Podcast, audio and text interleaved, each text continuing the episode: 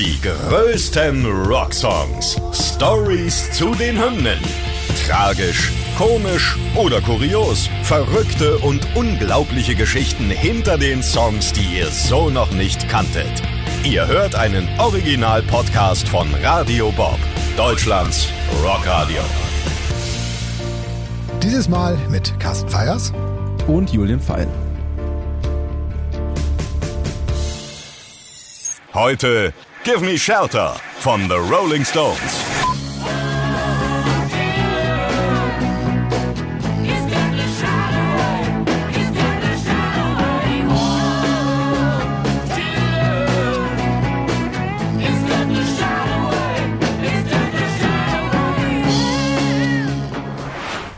Sind ein echtes Phänomen, das kann man nicht anders sagen. Die Rolling Stones, wie viele Songs die in ihrer Karriere schon gemacht haben, das ist der absolute Wahnsinn. Heute kümmern wir uns um einen, der Ende der 60er Jahre erschienen ist. Und zwar ist das Ding am 28. November 1969 erschienen auf dem Album Let It Bleed. Das war das zehnte der Band. Und äh, das Ganze ist rausgekommen im Anschluss an die American Tour im Jahr 1969. Ja, lass uns doch auch einfach mal direkt reinstarten. Keith Richards hatte die Idee zum Stück in London und währenddessen hat Mick Jagger an dem Film Performance gearbeitet. Und äh, Richards schrieb wie so oft die Musik und Jagger äh, saß an den Dreharbeiten und hatte irgendwie einen richtigen Scheißtag, hat er erzählt. Es hat den ganzen Tag nur geregnet, es konnte nichts vorangehen. Und so saß er da eingekuschelt bei sich zu Hause und hat sich überlegt, na gut, dann schreibe ich jetzt wenigstens mal einen Text und hat das natürlich diese ganze Unwetter und sowas bei sich äh, rundherum mitgenommen in den Text. Und ja, inhaltlich ist es dann auch ein eher schwerer Song geworden.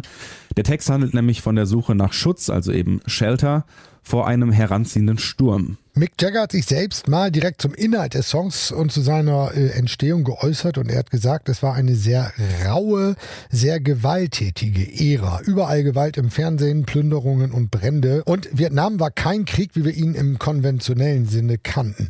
Es ist eine Art Ende der Weltlied. Echt. Ja, es ist die Apokalypse die ganze Platte ist im Grunde so. Ja, und äh, daran merkt man schon, es äh, hing also nicht nur an äh, seiner Tagesstimmung, als er das Ding geschrieben hat, sondern es war insgesamt die Zeit, es war insgesamt die Stimmung, die für ihn so ein bisschen bedrückend war. Ja, genau. Und aufgrund dieser Thematik wurde und wird der Song auch immer noch viel verwendet, wenn es irgendwelche großen Umweltkatastrophen gibt. Natürlich besonders bei Hurricanes. Ja, und auch Verwüstung, Vergewaltigung und Mord sind hier keine unterschwellige Botschaft, sondern werden ganz unverhohlen im Refrain gesungen mit den Zeilen Rape, Murder, it's just a shot away. Also ein ganz schön happiger Text hier auf jeden Fall. Musikalisch ist der Song eine Rückkehr zu den eher bluesartigen Wurzeln der Band. Also sie haben ja zu Beginn ihrer Karriere auch viel äh, alte Rock'n'Roll und Bluesstücke gecovert und äh, das findet sich jetzt halt auch in dieser Nummer wieder. Er entwickelt sich im Intro von eher lateinamerikanischen Klängen dann hin zu mehr ja, rockigen Passagen und begleitet wird der Song von einem gospelartigen Hintergrundchor. Das ist spannend. Die äh, hohe Stimme im Intro Intro selbst übrigens ist Mick Jagger. Auch nicht schlecht, ne? Ja. Und wenn wir schon bei dem Chor sind, ist natürlich eine Sache in dem Song ganz prägnant und das ist die Naturgewalt einer Stimme von Mary Clayton. Wer Mary Clayton nicht kennt, das war damals eine bekannte Gospelsängerin, unter anderem auch äh, im Chor zu hören von Ray Charles. Ja, bei so einem Stimmvolumen denkt man ja eigentlich, dass sowas eine Weile dauert und natürlich viel Planung und viele Aufnahmen bedarf. Tatsächlich war speziell diese Frequenz aber eine ziemliche Nacht- und Nebelaktion. Also die Stones waren in ihren Studios in LA zur Aufnahme und haben mitten in der Nacht beschlossen, dass ja eigentlich eine Frauenstimme noch ganz nett wäre in dem Song. Also was macht man da natürlich um drei Uhr nachts? Klar, man ruft natürlich direkt die nächste Frauenstimme, Gospelstimme an, die man kennt. Haben dann wirklich um drei Uhr morgens die damals auch noch schwangere Mary Clayton angerufen und gefragt, ob sie nicht einfach mal vorbeikommen würde, um diese Stelle einzusingen. Ja, und wie man sich dann in einem Film vorstellt, sie stand dann wirklich kurze Zeit später mit so pinken Lockenwicklern im Haar mitten im Studio und hat diesen Song eingesungen und hat dann über diese Erfahrung das folgende gesagt. All they basically wanted was me on the record. Half sleep, pregnant, and rollers in my hair and all. I remember three takes of it, of my part of it. Some kind of way, it was so late, my throat cracked. It was a crack in that particular song. They said, No, don't do it again. We love the crack. We love the crack. Leave it in, leave it in. Can you do it again? I said, Sure, I can do it again. Ja, und äh, wie wir vorhin schon gehört haben, das Ding war schnell im Kasten. Nach wirklich nur drei Takes äh, war das Ganze fertig. Und das war dann so gut, dass Mick Jagger bei den Aufnahmen kaum glauben konnte, was da äh, passiert. Beweis hierfür ist bei Minute 304 zu finden, wo man ein Wuh hört, was Mick Jagger wohl bei den Aufnahmen rausgerutscht ist vor lauter Begeisterung, dass das so gut geklappt hat. Okay. Wie einprägsam das Ganze war, hat Mick Jagger dann auch äh, selbst nochmal so beschrieben. She came in and knocked this off, this rather odd lyric. It's not sort of the lyric you give everyone, you know, rape, murder is just a shot away. But she proceeded to do that in like one or two takes, which is pretty amazing.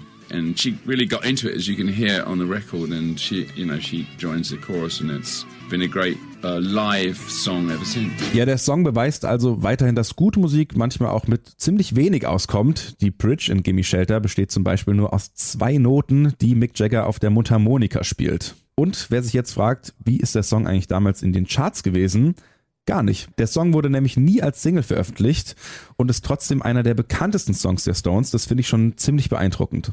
Zu der Bekanntheit beigetragen hat sicherlich auch der Fakt, dass das Ding wirklich unzählige Male gecovert wurde und das von wirklich namhaften Künstlern. Also wir haben ja nur mal ein paar rausgesucht. Grand Funk Railroad, die Goo Dolls, Sisters of Mercy haben das Teil gecovert. Tom Jones, New Model Army, Puddle of Mud oder auch Patti Smith. Also ich meine, das ist wirklich eine lange Liste. Und äh, abgesehen von den ganzen Covers gibt es auch Einsätze in Filmen. Ja, genau. Also bei den Covers würde ich sagen, da ist für jeden was dabei. Und wer anscheinend ein großer Fan von dem Song ist, ist Martin Scorsese. Der hat den Song nämlich gleich in drei von seinen recht bekannten Filmen verwendet, nämlich in Goodfellas, Casino und The Departed. Also vielleicht kennt man den Song auch daher. Ja, also man kann zusammenfassend sagen, die Nummer, die ist bis heute tatsächlich Kult und der Rolling Stone Autor Grail Marcus, äh, der hat mal gesagt, die Stones haben nie was Besseres gemacht. Die größten Rocksongs. Stories zu den Hymnen. Ihr wollt mehr davon? Bekommt ihr jederzeit in der MyBob App und überall, wo es Podcasts gibt. Und die geballte Ladung an Rocksongs gibt's nonstop in den über 40 Rockstreams, in der App und auf radiobob.de. Radio Bob. Deutschlands Rockradio.